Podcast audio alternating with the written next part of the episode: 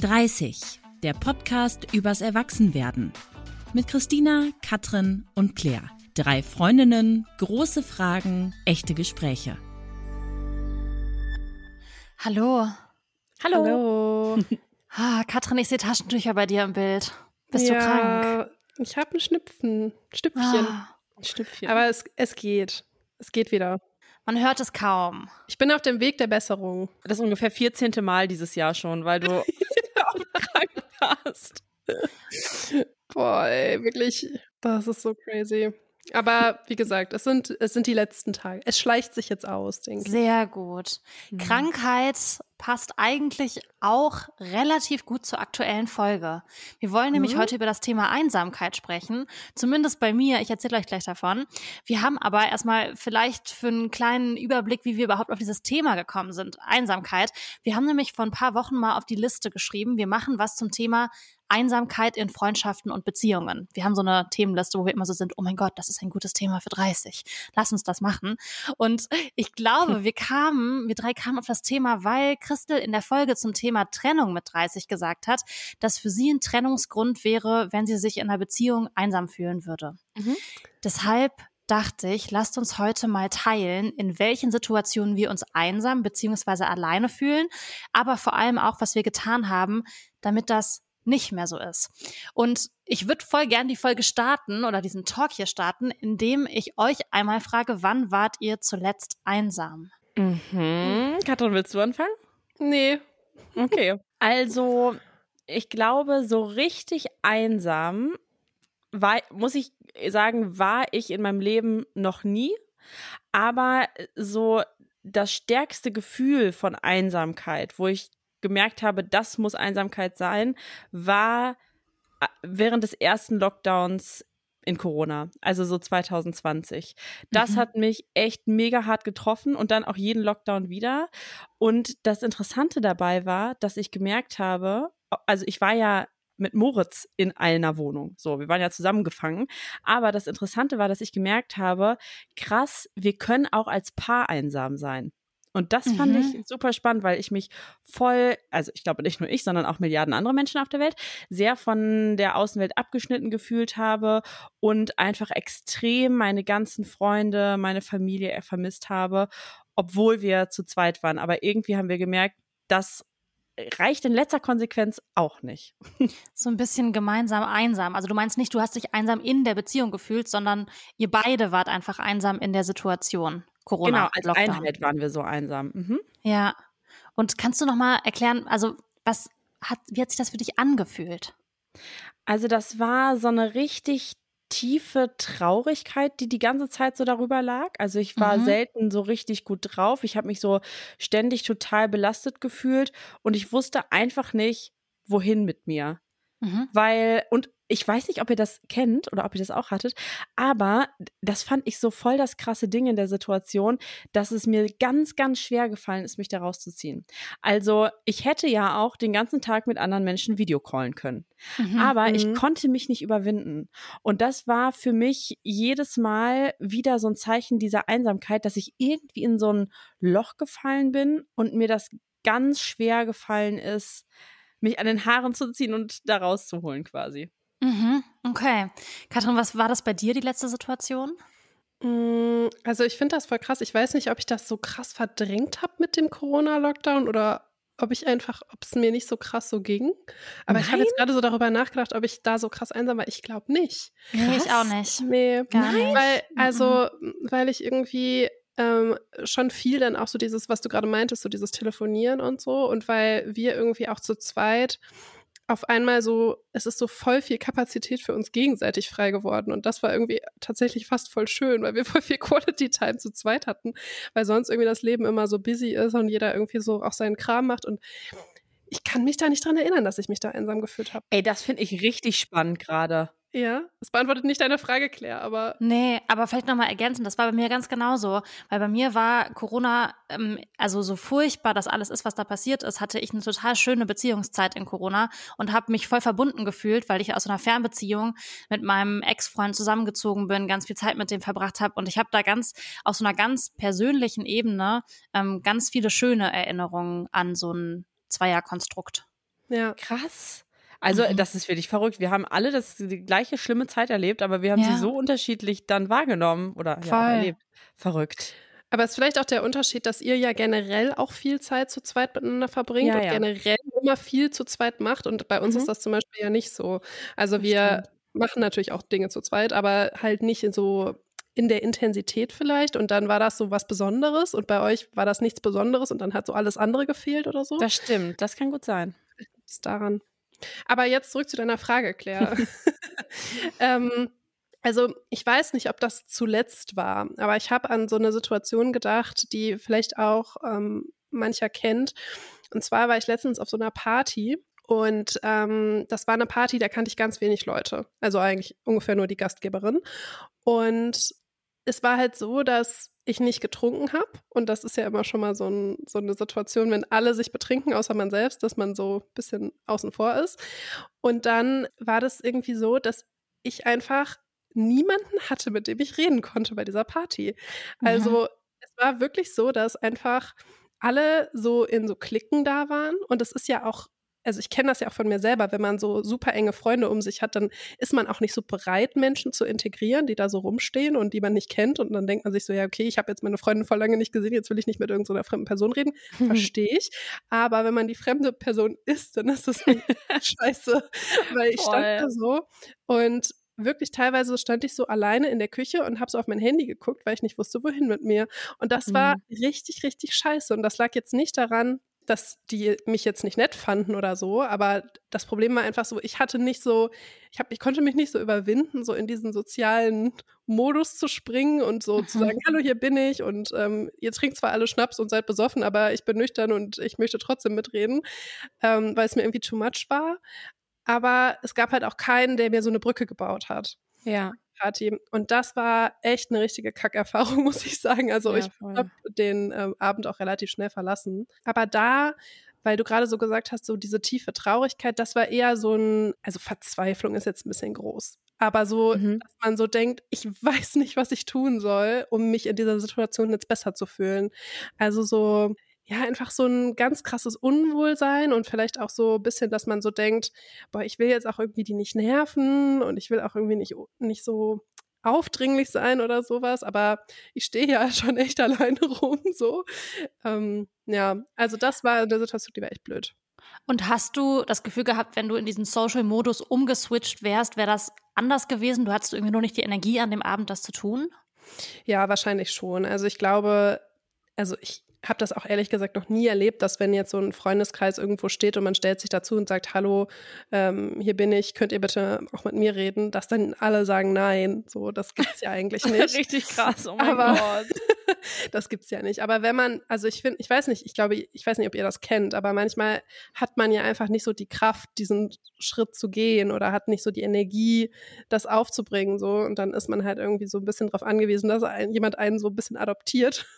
Ja, voll. Das war halt an dem Abend gar nicht. Aber es war jetzt auch nicht schlimm, ne? Nur, also. Ja, es war schon ein Moment, in dem du dich so ein bisschen einsam gefühlt Ja, hast. ja, Und voll. ich in finde an dieser Stelle schon. auch echt nochmal ein Appell, dass es leichter ist, wenn man zu einer Gruppe gehört, Menschen einfach mal zu sich Ja, einzubeziehen, also so ein bisschen Ja, einzubeziehen, weil, was du auch gesagt hast, du hattest an dem Abend nicht die Kraft, es ist dann einfach wahnsinnig schwer oder es gibt ja auch viele Menschen, die sind super schüchtern ähm, und das ist einfach so eine krasse Challenge dann zu sagen, hi, ich bin Katrin, könnt ihr bitte mit mir reden und da glaube ich, Ja. ist das echt cool, wenn das jeder einfach nochmal so ein bisschen mitnimmt, Auf jeden Fall. Leute mit einzubeziehen. Das habe ich übrigens auch voll aktiv gelernt. Ja, man muss sich ja auch überwinden in manchen Situationen. Ne? Also Ja, es ist ja total. immer schön, irgendwie mit fremden Leuten auch zu reden. Wir sind ja tendenziell alle drei Personen, die das gerne machen, auch gerne Leute kennenlernen. Aber ich kenne voll den Moment, den du gerade meintest, Katrin. Man hat irgendwie seine engsten Freunde vielleicht auch eine Weile nicht gesehen auf so einer Party und denkt sich dann so, Mhm. boah, ich will jetzt eigentlich mit denen Zeit verbringen und Ja. nicht noch diese andere Person, die da alleine steht,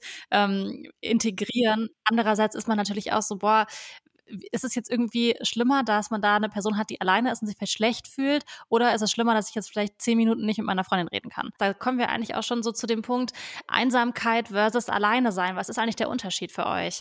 Weil, Katrin, du warst an dem Abend zum Beispiel jetzt teilweise alleine, standst in der Küche alleine an deinem Handy. Du hast aber, du hast dich auch einsam gefühlt. Gibt es für dich einen Unterschied? Geht das beides immer miteinander einher? Mhm. Also ich finde, es gibt schon einen Unterschied. Es ist ja so ein bisschen die Frage, ist es ein gewähltes Alleinsein oder nicht?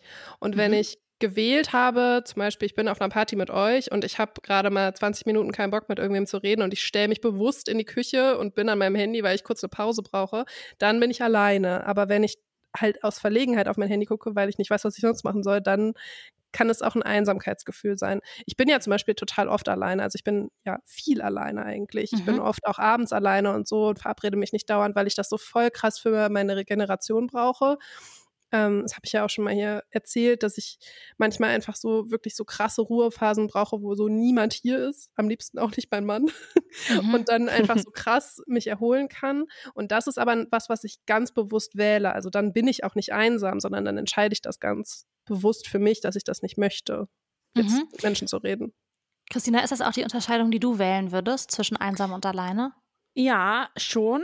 Also grundsätzlich auf jeden Fall. Ähm, bei mir habe ich nur festgestellt, dass es relativ schnell umswitchen kann in das Gefühl, dass ich einsam bin. Also selbst wenn ich sage, hey, ich find's, möchte mal alleine sein. Ich erinnere mich ehrlich gesagt nicht, wann das das letzte Mal vorgekommen ist. Aber ähm, ja, man hat ja manchmal schon solche Momente, also Katrin ja häufiger, ich aber auch manchmal, dass ich mir, dass ich dann auch so, ein, so eine Auszeit mal kurz genieße. Aber die darf dann auch nicht zu lang sein, weil bei mir switcht es dann voll schnell um, dass ich denke, irgendwie bin ich voll einsam, obwohl ich mir die Situation eigentlich frei gewählt habe. Mhm. Ich benutze das manchmal tatsächlich so im Sprachgebrauch als Synonym. Also dann heißt das irgendwie so das Gleiche. Aber als ich so ein bisschen drüber nachgedacht habe, habe ich gedacht, für mich ist es so, dass alleine eher so was ähm, Physisches bedeutet. Also ich bin allein zu Hause, ich bin Mhm. alleine irgendwie an einem Ort und dass Einsamkeit eher so das Gefühl ist, sich so isoliert zu fühlen oder sich nicht Mhm. verbunden zu fühlen mit Leuten. Mhm. Und eine Person aus der Community, finde ich, hat das ganz schön geschrieben, weil ich auch mich mit ein paar ausgetauscht hatte. Die hat geschrieben, Einsamkeit ist für mich weniger das Alleinsein und mehr das nicht gesehen und wahrgenommen werden. Mhm. Und Mhm. das ist ja diese Partysituation auch wieder, ne? ja, du, du warst da ja nicht allein, da waren ja tausend Menschen, zumindest als du jetzt nicht ähm, in der Küche allein standest, aber du wurdest so ein bisschen nicht gesehen. Und das hat dann so zur, könnte ich mir vorstellen, dass das zur Einsamkeit geführt hat. Ich finde, bei diesem Thema Einsamkeit und Freundschaften gibt es so ein bisschen eben genau diesen Unterschied. Also bin ich einsam, weil man an einem Ort ist, ähm, an dem man zum Beispiel keine oder wenig Freunde hat, oder ob man sich einsam fühlt, obwohl man von seinen Freunden umgeben ist.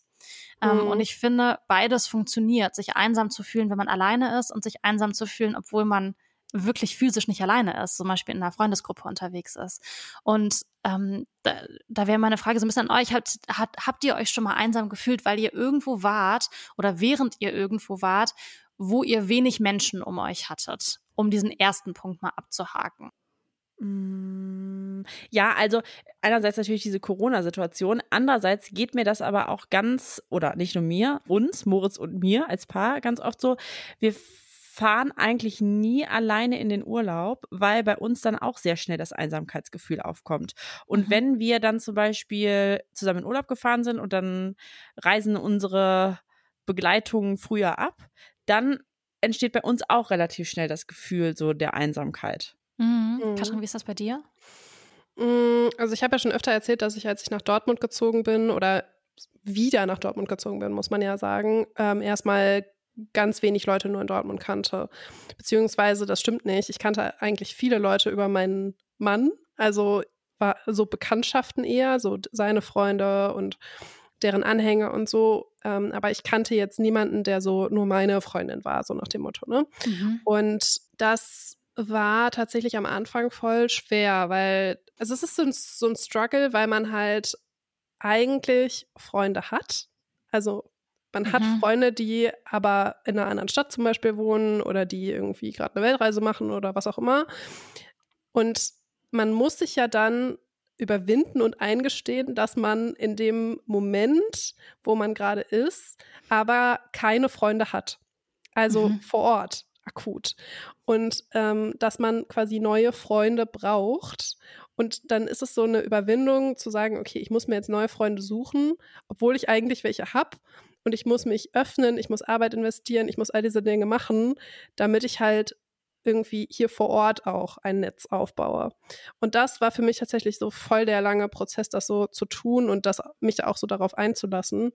Ähm, und deswegen war ich da am Anfang schon oft auch einsam, würde ich auch wirklich so sagen, weil ich mich natürlich auch nicht jedes einzelne Mal jetzt irgendwie an meinen Mann mit dranhänge, wenn er sich mit seinen Kumpels trifft. Mhm. Ähm, und dann oft auch so das Gefühl hatte, okay, ich, ich bleib so über, so ein bisschen. Und habe dann aber einfach ganz bewusst das bemerkt und dann gegengesteuert und mir halt Freunde gesucht. Und das ist ja, also was voll Gutes, finde ich, aber auch so was Schwieriges, wenn man halt eigentlich Freunde hat. Die hat ja wahrscheinlich ja nichts gefehlt, außer vor Ort Leute zu haben. Genau, ja, ja, voll. Und wie bist du das angegangen? Also es war ja so, ich kannte ja über meinen Mann schon auch Menschen. Das Problem war so ein bisschen, dass viele von denen halt in ganz anderen Lebenssituationen waren. Also ich mag die alle super gerne und wir haben auch also wenn wir uns treffen, ist auch alles schön, aber die haben dann kleine Kinder, die haben einfach teilweise ganz andere Lebenssituationen, in denen ich auch gerade äh, zu einem Zeitpunkt vor zwei, drei Jahren ähm, einfach noch nicht war mental. Und dann ähm, habe ich halt so überlegt, okay, was könnte ich so machen, um jetzt jemanden kennenzulernen? Dann habe ich einmal ähm, den Klassiker versucht, äh, Facebook-Gruppen. Uh, und? Wirklich. Back to the roots. Back oh, ja. to the roots. Ähm, boah, das ist jetzt auch schon vier, vier, fünf Jahre fast her. Nee, vier Jahre? Ich weiß nicht genau. Vor Corona auf jeden Fall. Und das war so lustig damals, weil ich sag euch was, ich habe in diese Facebook-Gruppe reingeschrieben und habe da, also ich habe einfach da reingeschrieben, hallo, ähm, das bin ich, das mache ich beruflich, bla bla bla, ich bin gerade wieder hergezogen, ich kenne keinen, hat jemand Bock auf einen Kaffee. Und ihr glaubt das nicht, mir haben bestimmt 30 Leute oder so geschrieben und waren so, ja, können, wir können uns mal treffen. Und dann war ich so, um Gottes Willen, wie krass. Ähm, das war, war, ich komplett mit überfordert. Also, dann hast du aussortiert? Ja, und dann, nee, ich sag dir, was ich gemacht habe, dann habe ich gesagt, ja, dann lass doch ein Gruppentreffen organisieren. Weil ich, ich schaffe es ja nicht, mich mit 30 Leuten separat zu treffen. Mhm. Ja. Und dann haben wir ähm, quasi einen Ort ausgemacht, eine Zeit, und dann sind da, glaube ich, so zehn Mädels oder so hingekommen wie am cool. Ende. Und dann habe ich mich auch mit ein paar von denen unterhalten. Und mit ein, zwei habe ich bis heute Kontakt. Also eine ist eine gute Freundin von mir und wir sehen uns auch dauernd. Also das hat wirklich ganz gut funktioniert und da habe ich auch nochmal gemerkt, wie vielen es eigentlich genauso geht wie mir. Also man mhm. ist ja mit dieser Situation nicht alleine und das hat ja auch nichts damit zu tun, dass man irgendwie blöd ist oder niemand mhm. einen mag oder so, sondern dass man halt einfach irgendwie in einer Lebenssituation ist, wo man gerade nicht so viel Anschluss hat. Und das andere, was ich gemacht habe, ist, dass ich ja also ich bin ja die unsportlichste Person auf dem Planeten. Das nee, du ja. joggst jetzt. Ja. Genau. Und dann habe ich mir gedacht, na gut, ähm, wo lernt man Menschen kennen? Naja, beim Sport. Und dann habe ich mich gezwungen, einen Sportkurs zu machen und habe einen ähm, Joggingkurs gemacht. Ich habe Laufen oh. gelernt oh. und bin da hingegangen und da waren ähm, es waren auch ganz viele Leute. Das ist jetzt auch noch nicht so lange her, das war erst letztes Jahr. Und da waren ganz viele Leute und da waren teilweise auch halt junge Leute. Und ja, da habe ich auch ein paar Mädels kennengelernt. Das ist mega cool. Mit denen mache ich jetzt auch voll viel. Also, das war auch so voll die easy Brücke, um, um nochmal Menschen zu treffen. Ähm, Joggen, sag ich mal so, ist jetzt nicht mein Hobby geworden. aber. und Gutes Mittel zum Zweck. Die, die Mädels und ich, wir joggen auch nicht. Wir trinken jetzt eher ein Glas Wein auf dem Balkon, aber der Wille war da. Ja. Ja, voll gut. Ich finde das zwei gute Sachen. Also wirklich ja, so, sich Gruppen suchen. Ja. ja. Aber Claire, wann hast du dich denn mal einsam oder hast du dich überhaupt einsam gefühlt? Ja, ich glaube so eine, also es gibt so eine akutere Situation, aber die hatte auch was damit zu tun, dass ich wirklich alleine an einem Ort war und es war zwar mein Zuhause, aber es war in der Situation, in der ich super krank war. Ich weiß, das wisst ihr bestimmt noch, das paar Monate her. Mhm. Da war ich so richtig ausgenockt, da hatte ich so äh, wirklich Grippe, also so Grippe-Grippe und so ganz viel Fieber äh, tagelang und man ist ja, wenn man krank ist, fühlt man sich eh immer so elendig, ne? Oder mhm. ich mich zumindest und wenn man dann so krank ist, dass man nichts mehr tun kann und alleine in einem Zuhause Hause ist, da habe ich mich auch da habe ich mich auch einsam gefühlt. Das war so eine Kombination mhm. aus alleine und einsam, gekoppelt mit diesem, okay, du bist auch noch krank und deshalb gibt dem Gefühl nicht ganz so viel Raum vielleicht, also bei mir. Aber es gibt auch eher so, ähm, so positive Allein- oder positivere Alleinsein-Momente. Zum Beispiel gehe ich ja relativ regelmäßig äh, alleine reisen. Und mhm. ähm, das, das ist so, dass ich da tatsächlich mich jetzt nicht so traurig einsam fühle, aber schon so wahrnehme, dass es Situationen gibt. Zum Beispiel, dass ich mit niemandem irgendwie so besondere Erlebnisse danach nochmal besprechen kann. Mhm. Weil es war ja einfach niemand mhm. mit dabei, dass man so sagt, boah, weißt du noch damals, da muss ich halt das mhm. Gespräch so in meinem Kopf selber führen. Mhm. Oder so ganz klassisch einfach auch so Situationen, ne? so Abendessen. Abendessen finde ich die krasseste Situation auf Reisen, weil ich es hasse, alleine im Restaurant zu sitzen, weil dir ja, meistens deine Umgebung zeigt, dass man mindestens zu zweit ist in einer sozialen Situation. Und ja. wenn man dann da alleine sitzt in einem Restaurant, finde ich den Moment immer so, lese ich jetzt ein Buch, gucke ich jetzt Menschen an, schreibe ich mir Notizen auf, bin ich am Handy, telefoniere ich, was macht man da? Und mhm. das sind so Situationen, wo ich tatsächlich alleine war und tendenziell so ein leichtes Einsamkeitsgefühl hatte, weil ich das Gefühl bekommen habe durch die Umgebung, in der alle in Zweierkonstellationen mindestens waren, ich mir mir fehlt gerade was. Mir fehlt gerade eine Person, mhm. mit der ich reden kann. Dabei war es eigentlich gar nicht schlimm. So. Mhm. Voll. Und hast du das im Freundschaftskontext auch schon mal erlebt? Dass ich mich in einer Freundschaft einsam gefühlt habe. Ja, oder da, also weil du gerade dann so explizit nachgefragt hattest, oder du warst mhm. ja zum mhm. Beispiel auch für deinen Master in Berlin oder auch irgendwie mal im Ausland oder so. Gab es da mal Situationen? Ähm, ich hatte tatsächlich Glück, dass ich immer, weil ich in WGs gewohnt habe, relativ mhm. schnell in den WGs Anschluss gefunden habe. Und das ist auch so was, was ich tatsächlich immer wieder machen würde, wenn ich noch kein soziales Netz habe und jetzt nicht in einer Situation bin wie du zum Beispiel, Katrin, oder du, Christina, dass ihr zu euren Partnern zieht in die Städte. Mhm. Also wenn man nicht in einer Beziehung ist oder beziehungsweise auch noch auch wenn man in einer Beziehung ist vielleicht und in eine neue Stadt kommt ähm, und man aber nicht direkt zusammenziehen möchte, würde ich immer eine WG ziehen, weil ich habe damit ja. anders als du jetzt zum Beispiel, Katrin, relativ gute Erfahrungen gemacht. Ähm, wirklich in jeder Stadt, in Budapest, in Berlin, in äh, Dortmund, habe ich immer mit Leuten zusammen gewohnt und die waren dann so mein soziales Netz auch ganz, mhm. ganz eng im, im Privaten. Und das fand ich mhm. schon immer schön. Aber das stimmt, was du gerade sagst. Also ich bin nach dem Abi ja auch nach Dortmund gezogen, wie ihr, mhm. zum Studium. Und in einer Wohnung, in der ich alleine gewohnt habe. Mhm. Und ich glaube, da hatte ich auch kurzzeitig mal so ein Einsamkeitsgefühl, weil das ja auch das erste Mal war nach 19 Jahren, dass ich wirklich alleine alleine war. Also das, es ist immer so schwierig, die Unterscheidung zwischen allein und einsam, ne? Ja, voll. Aber ähm, und dann auf einmal in dieser Wohnung saß, es war niemand da, ich war völlig für mich auf mich selbst gestellt. Und äh, gerade am Anfang hat man ja noch nicht so super enge Freundschaften. Es war alles total aufregend. Das hat die Einsamkeit so ein bisschen abgefedert.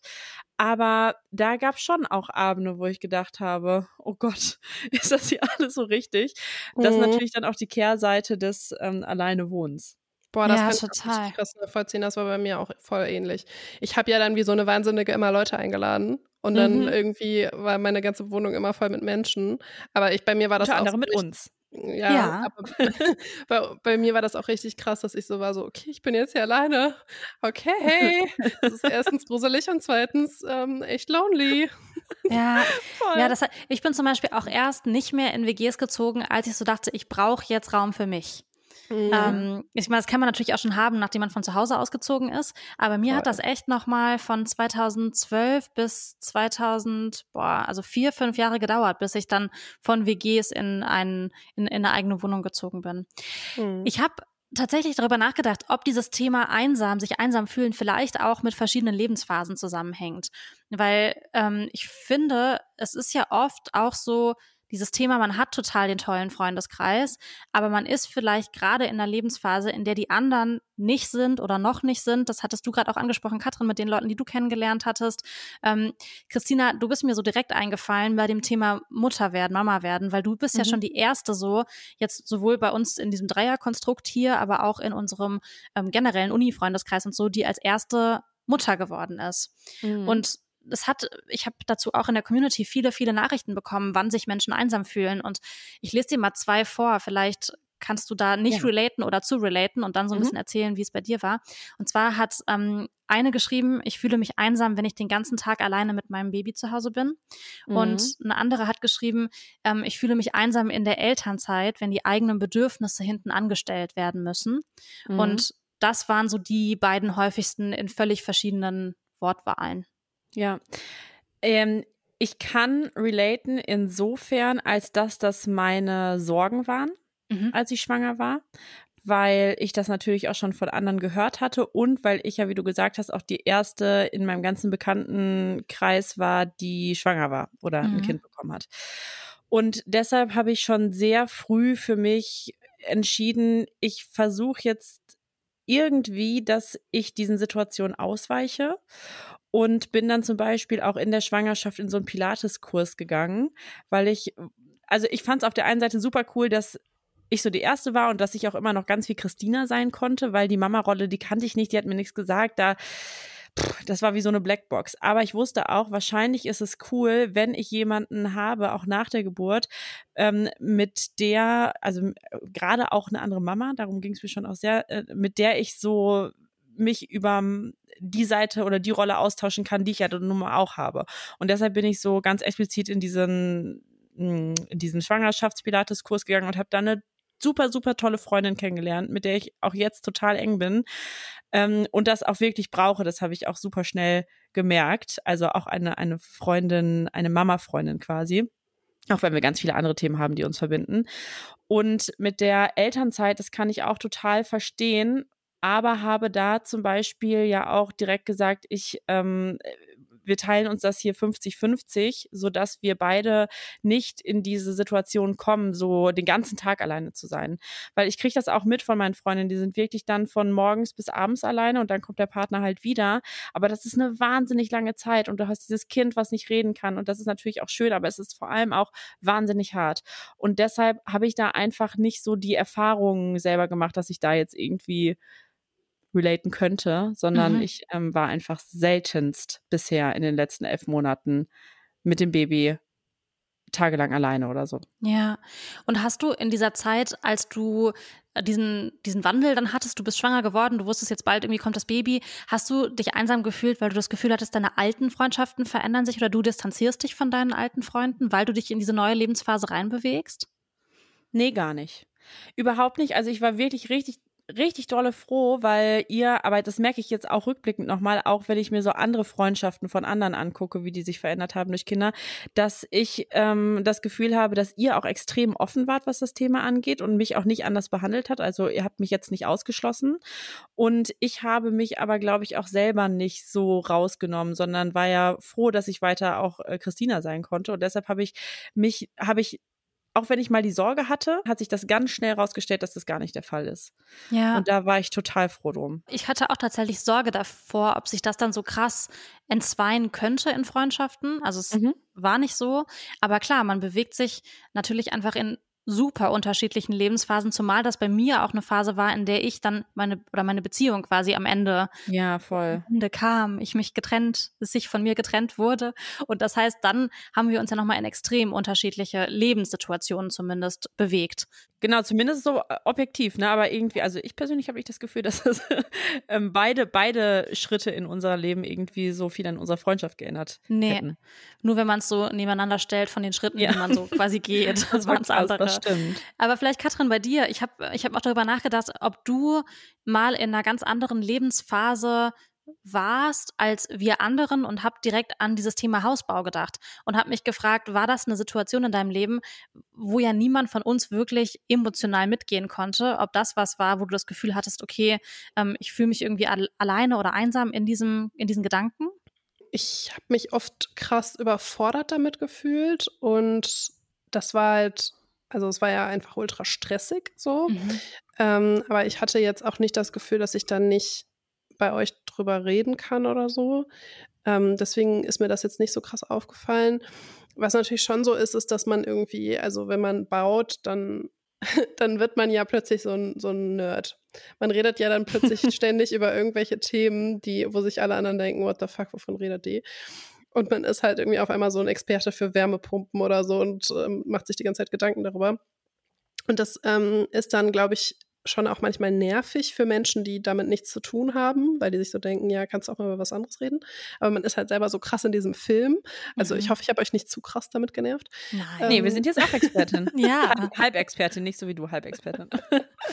Aber ich habe das immer eher so empfunden und ich glaube, das ist auch so ein bisschen so, wie ich das ähm, mit dem Babythema bei dir empfinde, Christina, dass man halt in Freundschaften durch Phasen geht und dass man die Themen, die andere Personen haben, halt als, auch wenn man sie nicht nachvollziehen und verstehen kann, versucht zu akzeptieren, Nachfragen zu stellen und darüber zu sprechen. Und wenn auch wenn ich überhaupt nicht nachvollziehen kann, wie es ist, ein Baby zu haben, weil ich habe keins, ähm, versuche ich ja trotzdem zu verstehen, in welchen Situationen du bist oder was Mhm. dich da bewegt oder ähm, was vielleicht jetzt auch anders ist oder was nicht mehr geht oder was du halt gerne willst und so weiter. Ähm, und so denke ich, ist es beim, beim Bauen ja auch. Und deswegen finde ich das in bestehenden Freundschaften nicht so ein Thema, dass man sich, dass ich mich jetzt mit dem Hausbau einsam gefühlt habe. Nee. Mhm. Aber Claire, bei dir war ja eigentlich auch noch eine krasse Situation. Was- Du hast es gerade schon angesprochen, als du auf einmal keine Beziehung mehr hattest, Mhm. weil sich dein Freund von dir getrennt hat. Da warst du ja auch auf einmal in einer ganz anderen Situation, in einem Freundeskreis,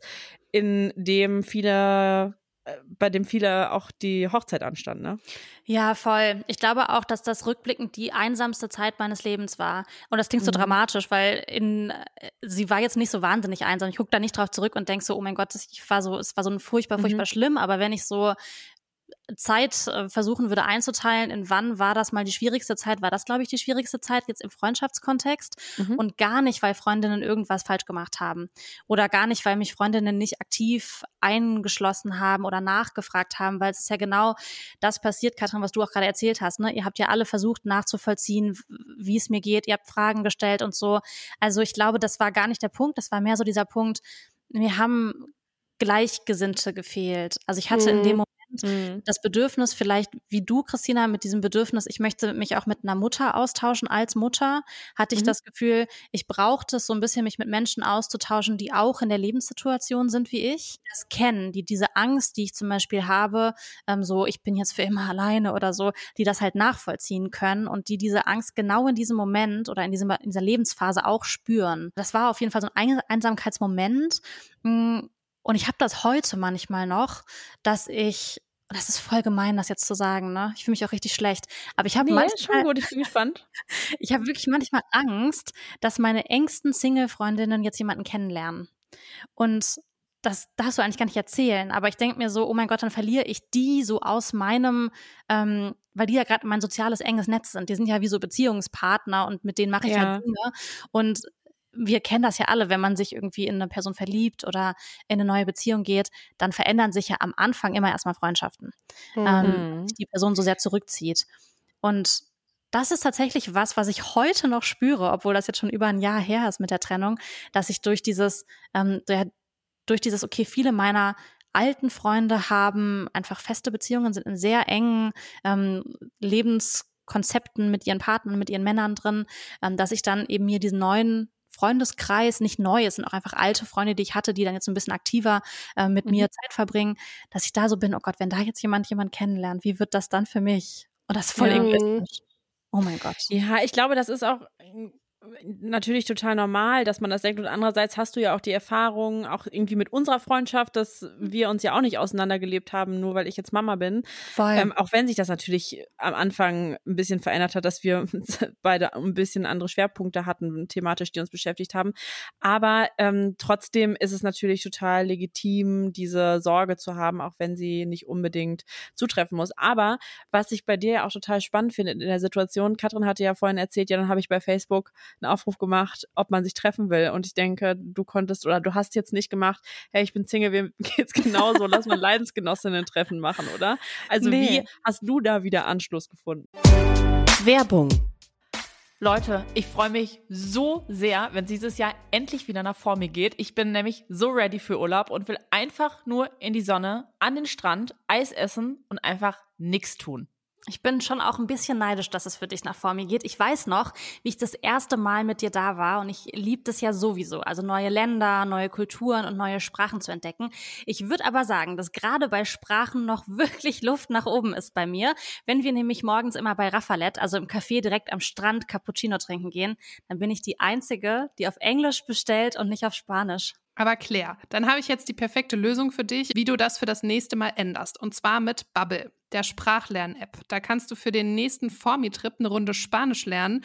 Und ich habe mir überlegt, ich will ein bisschen Schwedisch lernen für den nächsten Urlaub im Schwedenhaus von meinen Eltern.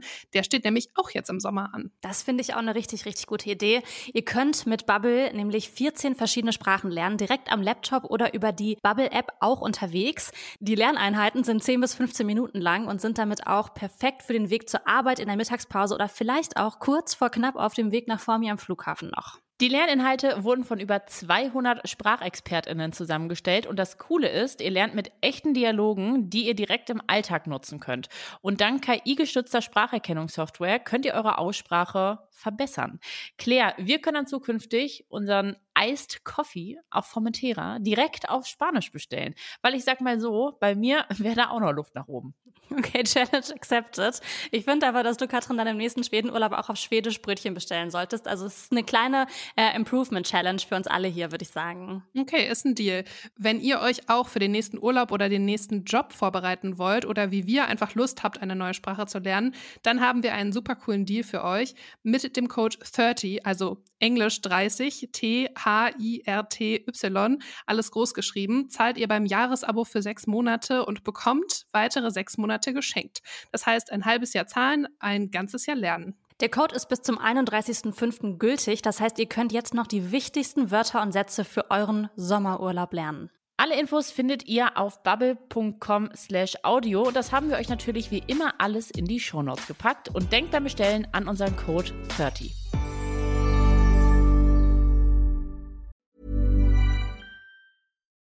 Also tatsächlich äh, hatte ich ziemlich viel Glück, weil ich wohne ja in Köln, ich komme aus Köln und in der Zeit mhm. sind ziemlich viele meiner Freundinnen zurück nach Köln gezogen, die auch nicht in Beziehungen waren. Und das mhm. ist natürlich dann so, dass ähm, die auch nochmal andere Zeitkapazitäten einfach haben, weil dieses Thema, ich bin in meiner Beziehung und ich habe Dates in meiner Beziehung zum Beispiel, das ist einfach wegfällt. Diese hatten mhm. einfach Zeit frei so. Und was wir dann gemacht haben tatsächlich ist, dass einige von denen, dass wir so gesagt haben, okay, lass mal eine Freundes-, also so eine WhatsApp-Gruppe machen. Und diese WhatsApp-Gruppe, das kann ich wirklich jedem empfehlen, die heißt ähm, Bring a Friend Crew. Und so, heißt, so heißt der WhatsApp-Titel. Da sind tatsächlich gar nicht mal alle Single drin. Also da sind auch Menschen drin, die einfach irgendwie gerade in einer ähnlichen Lebensphase sind, im Sinne von, es wird der Sommer, wir wollen gern rausgehen, wir wollen irgendwie Dinge erleben und so weiter. Aber wir wollen das irgendwie mal in coolen, neuen, frischen Konstellationen machen. Und da mhm. ist es so, dass das jetzt weniger so eins zu eins Freundschaften sind, sind, sondern dass einfach in dieser Gruppe immer so geschrieben wird, so, boah, in drei Wochen ist ein Konzert hier und da hat jemand Lust mitzukommen. Das habe ich noch vorgestern reingepostet und auf einmal haben sich alle, ich meine, das sind nur fünf Leute in der Gruppe, haben sich alle ein Ticket gekauft und, alle, und ich glaube, irgendwie so zwei oder so bringen auch noch jemanden mit. Und dann mhm. sind wir halt so eine große Gruppe von so, ich glaube, acht, neun Leuten oder so am Ende und gehen halt zusammen auf so ein Konzert und auf so eine Aftershow-Party. Und davon sind teilweise auch Leute wirklich schon meine engen, engen Freunde gewesen, aber manche halt eher so ein bisschen lockerer. Und das ist so dieses Thema, man bringt irgendwie verschiedene Freundesgruppen zusammen und Freunde von mhm. Freunden von Freunden. Also es ist jetzt niemand, der ganz fremd da drin ist. Ähm, was ich auch ganz aktiv mache, ist, dass ich ähm, jetzt so eine sehr aktive Sportlerin bin. Katrin, das, ist das, das geht in diese, in diese Jogging-Richtung von dir. Und, ähm, Nur, dass ich es nicht mehr mache, aber. Du, ich mache es schon noch. und ich mache immer jetzt so Outdoor-Sportkurse und frage immer so ganz viele Bekannte, ähm, so, ob die mitkommen wollen. Und ich treffe immer so viele Leute beim Sport. Ähm, und finde das dann schon so voll sozial. Dann redet man vorher immer noch irgendwie und geht danach noch einen Kaffee trinken am Wochenende und das sind dann oft irgendwie Bekannte, die dann vielleicht zu Freunden werden irgendwann. Aber dieses für mich war so viel dieses Thema, dieses Freundesnetz einfach mal so ein bisschen aufzubrechen, aufzurütteln, neue Eindrücke zu bekommen in einer Zeit, wo ja, wo einfach dann viel sich verändert hat nach so einer Trennung. So, jetzt haben aber auch einige aus der Community geschrieben, dass sie sich manchmal einsam fühlen, obwohl sie mit ihren Freunden zusammen sind. Und ich habe dazu eine Nachricht gelesen und die war, ich lese sie mal kurz vor. Mhm. Ich fühle mich, ich fühle mich manchmal einsam, wenn ich in einer großen Gruppe unterwegs bin und meine Gefühle nicht zur Stimmung passen. Kennt ihr das? Mhm. Ja, ja, ja. Also ich finde, da gibt es so einen Unterschied zwischen so sehr engen Freunden, wo ich finde, dass man das immer auch so sehr stark kommunizieren kann, wenn man sich mhm. gerade nicht so fühlt für oder so bereit fühlt für das, was passiert und so Menschen, die man eher so loser kennt. Aber ich bin ja auch sehr krass darin, einfach alles abzusagen, wenn ich nicht möchte. Mhm, Von daher mhm. bringe ich mich selbst oft nicht in so Situationen, wo ich eigentlich keinen Bock drauf habe oder wo ich mich nicht bereit für fühle. Mhm. Deswegen. Mh, mm, so manchmal, aber nicht so. Manchmal, nicht so mhm. oft. Ja, ja das, das würde ich auch so sagen. Ich vermeide das dann auch. Also ich bin selten Äh, in einer Stimmung, die nicht zu der Stimmung des Events passt, zu dem ich gehe. Ah ja. Mhm. Aber wenn das der Fall ist, dann würde ich das auch eher absagen. Oder es geht mir so, ich muss mich einfach krass überwinden, stelle mich dann dahin und sage, okay, Christina, wir machen jetzt diesen Mind Change. Mhm. Und dann klappt das auch irgendwie meistens. Aber ähm, trotzdem hatte ich diese Situation auch schon mal. Und dann bin ich aber auch, wie du das gemacht hast, Katrin, einfach relativ schnell gegangen. Wenn ich wirklich merke, das, ich, das klappt heute nicht. Ich kriege das nicht hin, dass ich irgendwie mich in diese Stimmung bringe. Ähm, und, oder ich habe da keinen Bock drauf, das ist mir zu viel und so. Und dann, dann würde ich auch gehen. Und das ja. finde ich auch ehrlich gesagt voll legitim. Ja, ich finde das auch voll legitim. Ich habe da länger noch drüber nachgedacht, weil ich mich auch gefragt habe, ob ich das kenne von mir, dass ich mal so, dass es so ein Gefühlsmatch gibt, der nicht passt. Und ich glaube, das Einzige, woran ich mich erinnere, ähm, wo das so ist und wo ich das auch wirklich schwierig finde, ist, wenn man in, ähm, in einer Trauerphase ist. Ähm, und nicht nur von mhm. mir selbst, sondern auch von, von engen Freundinnen, die mal getrauert haben, um was auch immer. Mhm. Ne? Also um, mhm. um Eltern, um Großeltern, um Beziehungen. Bei mir war tatsächlich, also klassische Trennung ist ja danach, ist ja einfach Trauer, also diese klassischen Trauerphasen, wenn man Menschen verliert. Und ich glaube, da gab es schon oft Situationen, in denen ich Dinge gemacht habe, weil ich wollte jetzt auch nicht monatelang im Bett liegen ne? und monatelang irgendwie so Filme gucken und weinen. Ähm, mhm. Aber das ist ja nicht was, was so ein, eine Tagesstimmung ist, sondern das ist ja generell, das zieht sich ja einfach lange, lange, lange und man ist immer ja. wieder in dieser, in dieser Phase der Trauer. Und dann, da hatte ich schon Situationen öfter mal, dass ich in sozialen Situationen war, irgendwie Grillen mit Freunden oder so, ähm, irgendwelche Abende und dann irgendwie so dachte, boah, ich fühle mich so fehl am Platz hier. So, okay. es ist, wirkt hier alles irgendwie so lustig und ich glaube, ich wirke nach außen auch lustig und als wäre alles okay. Aber eigentlich dachte ich so, boah, ich will überall sein, nur gerade nicht hier, was gar nichts mit den Menschen zu tun hatte. Und wie bist du dann mit der Situation umgegangen? Bist du gegangen? Ich weiß einmal noch eine Situation bei mir zu Hause, war das noch in meiner alten Wohnung. Da bin ich ins Bad gegangen und habe so angefangen zu weinen.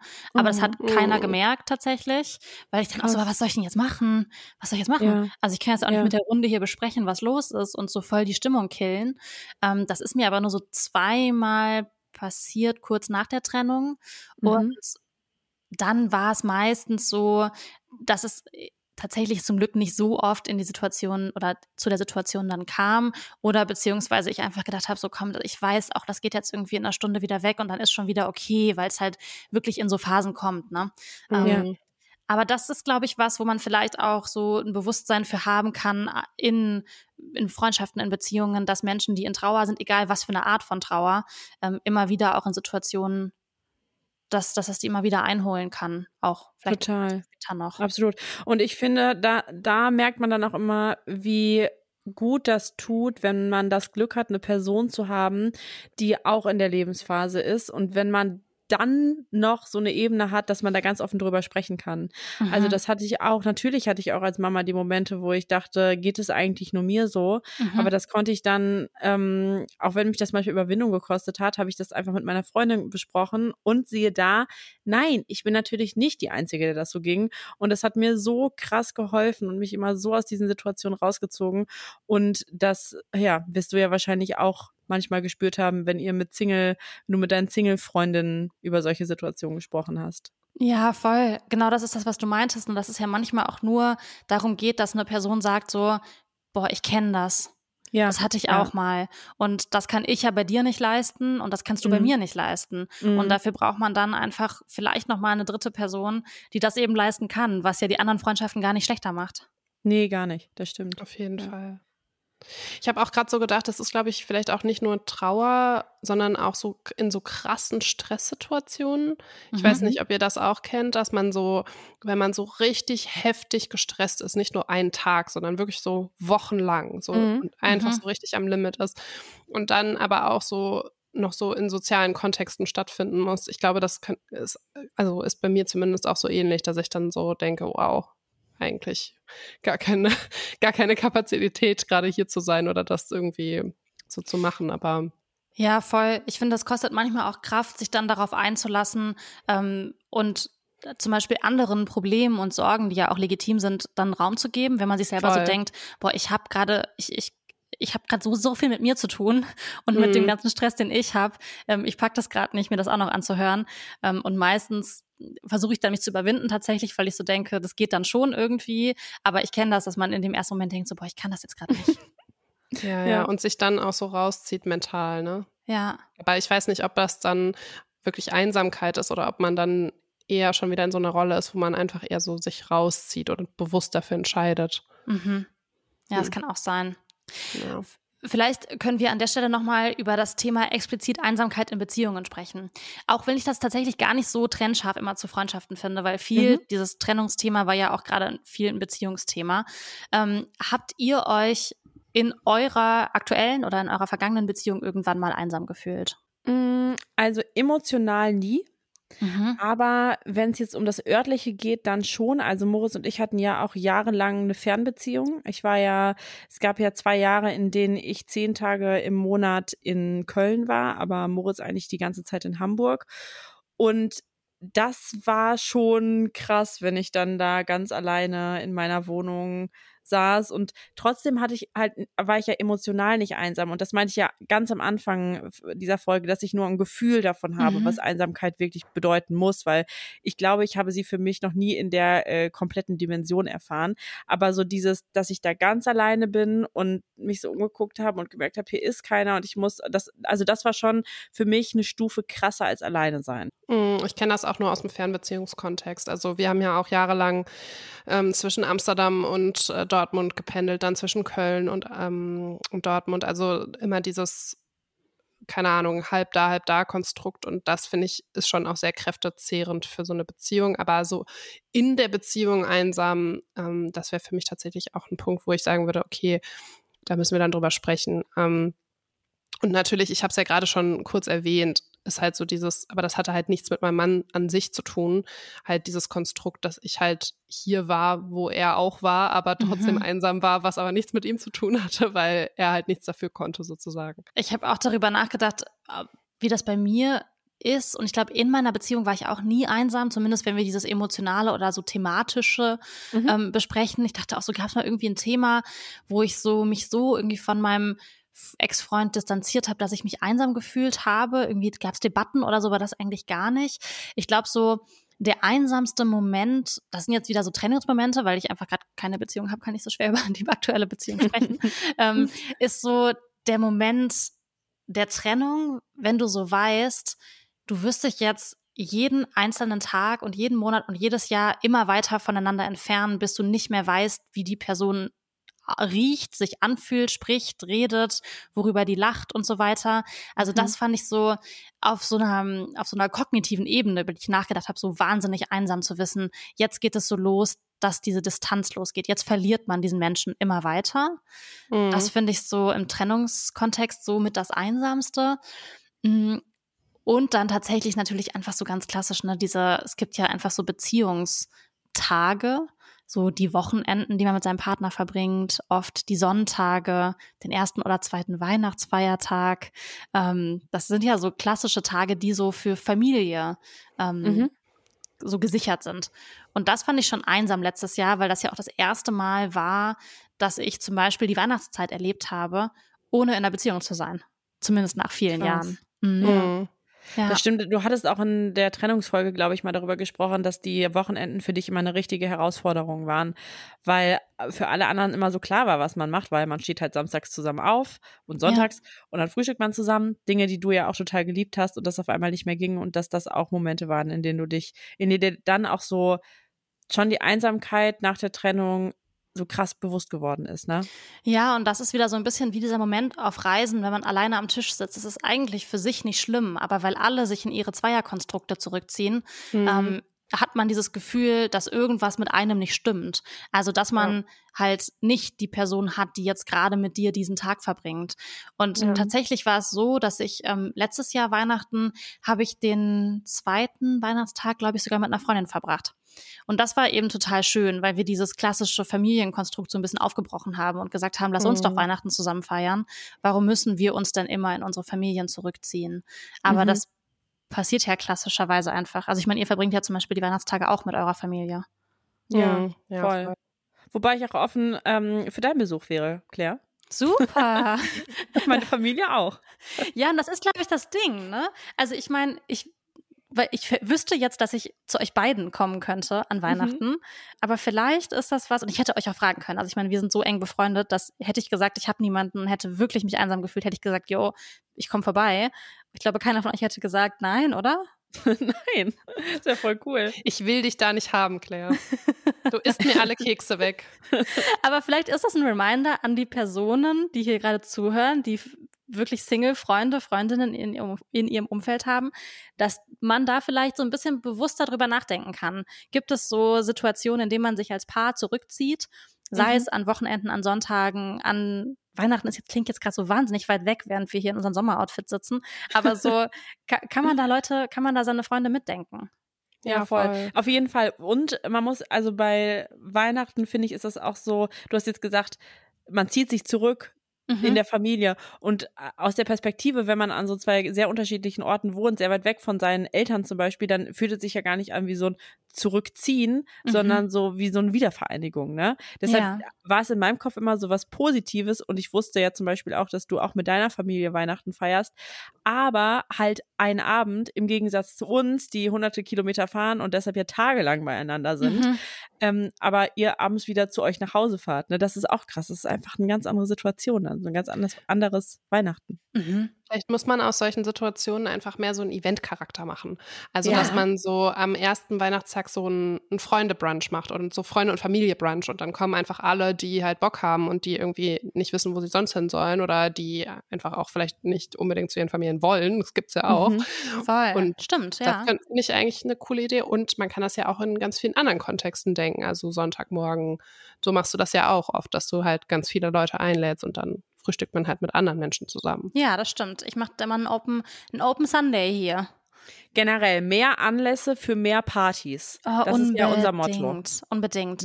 Fehlt euch was? Wollt ihr zum Ende noch was loswerden zum Thema Einsamkeit oder alleine sein? Ja, ich habe noch eine Rückfrage oder mhm. beziehungsweise einen Gedanken, weil ich kann mir schon, wir haben ja kurz darüber gesprochen, dass ähm, es Mamas gibt, die gerade so in dieser ersten Zeit so voll krass strugglen, weil sie halt so viel alleine sind und sich irgendwie mhm. einsam fühlen und vielleicht auch nicht so ein Glück haben und jemanden kennenlernen, der so gut zu ihnen passt, so wie bei dir. Christina, hast du vielleicht noch irgendwie eine Idee oder einen Tipp, was man machen kann, wenn man jetzt wirklich so denkt, ja, schön für dich, dass du beim Pilates jemanden kennengelernt hast, aber bei mir waren da irgendwie nur so richtig bescheuerte Leute und ich bin halt voll lonely und weiß irgendwie nicht, was ich machen soll. Ähm, was können wir diesen Menschen raten? Weil ja, das, also das stimmt. Es war schon ein großer Glücksfall, dass ich meine mhm. Freundin da gefunden habe, weil ich auch noch sehr viele weitere Kurse auch nach der Geburt gemacht habe, woraus keine Freundschaften entstanden mhm. sind. Deshalb glaube ich, ist es schon so, ähm, dass man sich auch einfach, und auch wenn es unbequem ist, dass man wirklich mehrere Angebote wahrnehmen muss, bis man mhm. vielleicht auch mal eine Person trifft, mit der man gut matcht. Das ist ja so, klar, du merkst das ja auch im Dating. Da ist meistens nicht direkt der Mensch fürs Leben oh dabei, oh, ja. sondern da muss man sehr viele Dates einfach machen. Mhm. Und ähm, äh, bei mir war das persönlich dann auch so, auch wenn das immer ein Aufwand war, das Baby einzupacken und am Anfang ja auch, äh, dass die Abläufe nicht gelernt sind und es einfach sehr anstrengend ist, dann habe ich natürlich nicht immer meine beste Freundin dadurch gefunden, die ich ja übrigens natürlich schon habe hier. Aber äh, natürlich sind da ganz viele tolle Momente entstanden, auch, auch wenn ich mit der Person gar nichts mehr zu, zu tun habe, aber so Erinnerungen, Momente oder Situationen, aus denen ich wieder was gelernt habe. Also das würde ich sagen, lohnt sich immer. Und was ich auch richtig cool fand, ist, dass unsere Hebamme oder meine Hebamme mich mit anderen Frauen vernetzt hat, die auch hier in der Umgebung waren. Und da habe ich gedacht, hey, das ist voll cool, wenn man da einfach mal die Möglichkeit hat, seine Hebamme, wenn man eine hat, und das haben ja auch die meisten, die einfach mal drauf anzusprechen, mhm. hey, hättest du vielleicht noch irgendwie hier eine Person, die auch noch auf der Suche ist nach neuen Mama-Freundschaften und dann hat die uns die Nummern einfach vermittelt und dann haben wir uns auch getroffen und daraus ist auch keine super enge Freundschaft entstanden, aber trotzdem Bekanntschaften, wo ich wusste, das ist eine Anlaufstelle, wenn es, wenn ich mal eine Frage habe oder wenn ich einfach mal hören will, hey, kennst du das, geht's dir auch so? Ja, voll. Und das hätte ja auch klappen können. Also das, das hätte auch eine richtig können, gute Idee. Ja, ja das war cool. richtig cool. Ich finde aber auch, Christel, was du zum Beispiel machst, ähm, jetzt gar nicht beim Thema neue Freunde finden, ist, dass du ja schon sehr viel Energie da reingesteckt hast, auch ähm, deine alten Freundschaften oder Events ähm, und an Dingen teilzunehmen, die, mhm. wie du mhm. gerade gesagt hast, einfach wahrscheinlich viel, viel komplizierter sind mit Baby, viel mehr Zeit und Energie kosten. Und das hat dich natürlich auch schon natürlicherweise dann nicht so sehr ausgeschlossen. Also du hast Absolut. nicht ausgeschlossen. Ja. Nee, das stimmt. Also so wenn man seinen Freundeskreis, seinen bisherigen Freundeskreis als Nicht-Mama mag, dann würde ich dafür plädieren, da auch sehr viel Arbeit weiterhin reinzustecken. Und in meinem Fall habe ich das einfach auch so gemacht, dass ich meinen Freundeskreis sehr eng in dieses ganze Elternsein, Mama-Sein, Kinder, Baby-Thema einbezogen habe, um Verständnis zu schaffen und aber auch um Interesse zu wecken, mhm. dass man weiterhin gerne mit mir und dem Baby befreundet ist. Und Claire, das hast du ja auch gesagt, das äh, hast du auch so gemacht, dass du uns alle sehr eng auch in deine Trennung mit einbezogen hast, weil nur wenn man das macht, kann man natürlich auch Verständnis füreinander entwickeln, als wenn das jetzt für mich wie so eine Blackbox ist, in die ich gar nicht reingucken kann, weil ich gar nicht weiß, was in dir abgeht. Also mhm. das ist immer auch ein Invest, habe ich jetzt zumindest auch mit diesem Mama-Thema die Erfahrung gemacht, von mir selbst, dass ich einfach ähm, Anknüpfungspunkte schaffe, um überhaupt meinen bisherigen Freunden, die in anderen Lebenssituationen sind, die keine Kinder haben, zu ermöglichen, weiterhin Teil meines Lebens zu sein, was ich ja unbedingt wollte. Ja, das finde ich voll den wichtigen Punkt, weil gerade auch, ich glaube, viele erleben auch, dass sie halt ein Kind bekommen und sie so das Gefühl haben, die anderen interessieren sich nicht mehr so für mhm. sie. Ja. Und dass man da dann ganz aktiv gegensteuert und aber auch vielleicht nochmal der Appell, wenn, wenn Menschen in eurem Umfeld Kinder bekommen, dass man halt auch einfach mal nachfragt. Und halt auch einfach weiterhin so Dinge teilt, ne? Also ich denke mir so, ich freue mich voll über deinen Alltag und den Alltag irgendwie von dir und deiner Tochter Dinge zu erfahren und Fotos zu bekommen und Videos zu bekommen und da so mit, mit eingeschlossen zu werden. Und gleichzeitig erzähle ich dir Sachen von meinem Alltag, der ganz anders ist und denke auch immer so, wir mhm. halten das schon gegenseitig aus, dass der ja, Alltag manchmal sehr, sehr anders ist und Dinge passieren, die man vielleicht nicht nachvollziehen kann. Aber das macht ja auch eine Freundschaft dann aus, ne? Also, dass man ja, sich nicht gegenseitig so verliert. Genau, und auch nicht nur aushalten. Ich finde so im, im Gegenteil, ich finde das so mega erfrischend, dass ich von dir Dating Geschichten höre, was natürlich gar nicht mein Alltag ist, ja. aber was ich einfach mega cool finde, weil es halt, weil es nicht mein Alltag ist. Also das liebe ich einfach sehr. Toll. Auch wenn ich dir natürlich wünschen würde, dass du mir nicht noch jahrelang eine Dating-Geschichte erzählen musst, sondern irgendwann auch äh, deine Beziehungsgeschichten zum Beispiel. Ich also, werde für immer wilde Geschichten erzählen. Aber das fand ich ein, ähm, ein, gutes, ein gutes Fazit zum Ende, wenn man zumindest in Freundschaften, die schon sehr gut und fest sind, sich vielleicht potenziell durch verschiedene Lebensphasen auch mal einsam fühlen kann, dass man daran festhält. Zum Ende, Christel, Kannst du mhm. die Folge mit einem Kalenderspruch für uns abschließen? Oder hast du Kann keinen ich. vorbereitet? Oh. Selbstverständlich. Ich habe mir ja mittlerweile ein Board angelegt. Mhm. Ein, ein ähm, wie sagt man? Ein Board einfach mit Sprüchen. So. Ja. Die, mhm. ja, und da habe ich heute mal durchgescrollt und da habe ich einen gefunden, der finde ich auch ein bisschen episch ist, aber ganz gut passt. Und zwar lautet dieser Spruch: Steinige Wege führen oft an sehr schöne Orte. Und wenn wir davon oh ausgehen, Gott. dass Einsamkeit für uns nicht das Allertollste ist, sondern eher was Negatives, quasi ein steiniger Weg. Ja. Aber wir jetzt auch besprochen haben, dass das an schöne Orte führen kann, wie zum Beispiel unsere Freundschaft äh, untereinander, obwohl wir in sehr unterschiedlichen Lebenssituationen sind, dann finde ich, passt dieser Spruch einfach ganz hervorragend. Und wirklich ein Augenmerk auch auf das oft. Es gibt bestimmt auch Geschichten, da ist Einsamkeit einfach nur scheiße und wird es für immer bleiben und es führt nicht immer an einen schönen Ort, aber eben oft. Christel, ich finde es ganz toll, dass du es noch so analysiert hast wie bei so einem, ja. so einem Deutsch-LK. Ich finde, diese Kalendersprüche, die sind so oft einfach auch hardcore unpassend, weil das immer so absolut ist. Dann ist da so ein immer drin. Ja. Und das, kann, und deshalb ich, tue ich mich manchmal eben auch schwer. Aber da finde ich das oft jetzt toll. Nee, toll. super, gefällt mir ganz, ganz gut. Sag bitte nochmal. Also ja, zum Abschied ähm, nochmal hier für alle. Steinige Wege führen oft an sehr schöne Orte. Damit bis zum nächsten Mal. Nächstes Mal. Tschüss. Tschüss. tschüss.